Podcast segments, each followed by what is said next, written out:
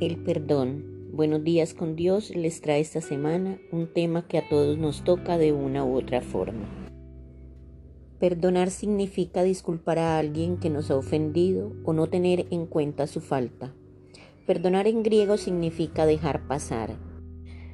Perdonamos a otros cuando dejamos de guardar resentimientos y no insistimos en pedir una compensación por el daño que nos hayan hecho o por la pérdida que hayamos podido sufrir.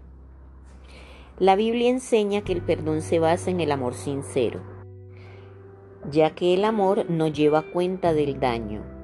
Primera de Corintios 13:4. El perdón es un tema recurrente y en él está la base de nuestras relaciones. No es fácil perdonar. Casi siempre antes de perdonar necesitamos pasar por un proceso largo y doloroso. Hay infinidad de situaciones que nos parece imposible perdonar. Perdonar no es aceptar o excusar el mal que te ha hecho otra persona, de ninguna manera. Perdonamos para ser libre del rencor. Decidimos seguir adelante sin permitir que otra persona tenga poder sobre nuestras acciones o emociones. Cuando perdonamos, entregamos a Dios nuestro dolor seguros de que Él se encargará de hacer justicia en su momento. El pecado siempre trae consecuencias y la persona que nos hace daño tendrá que vivir con las consecuencias de su error. Aun cuando perdonamos debemos actuar con prudencia. Por lo general pensamos que no es posible perdonar hasta que nos pidan perdón. Eso no es cierto. Podemos hacerlo aunque el otro no se disculpe.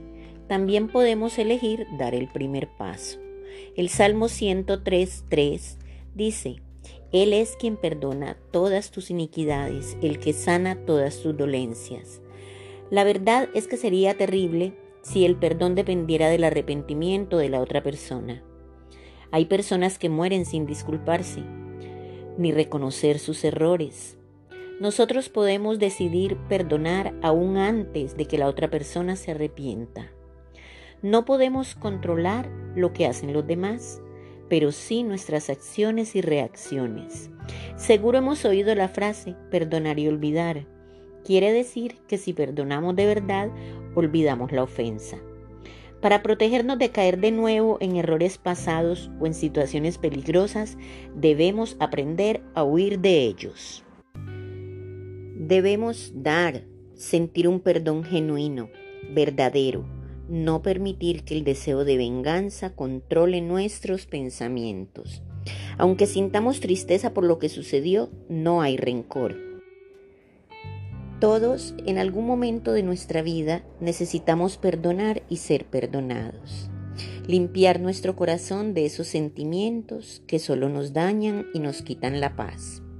Al perdonar estamos dándole cabida a la esperanza de poder liberarnos de una carga que puede ser entregada a Dios.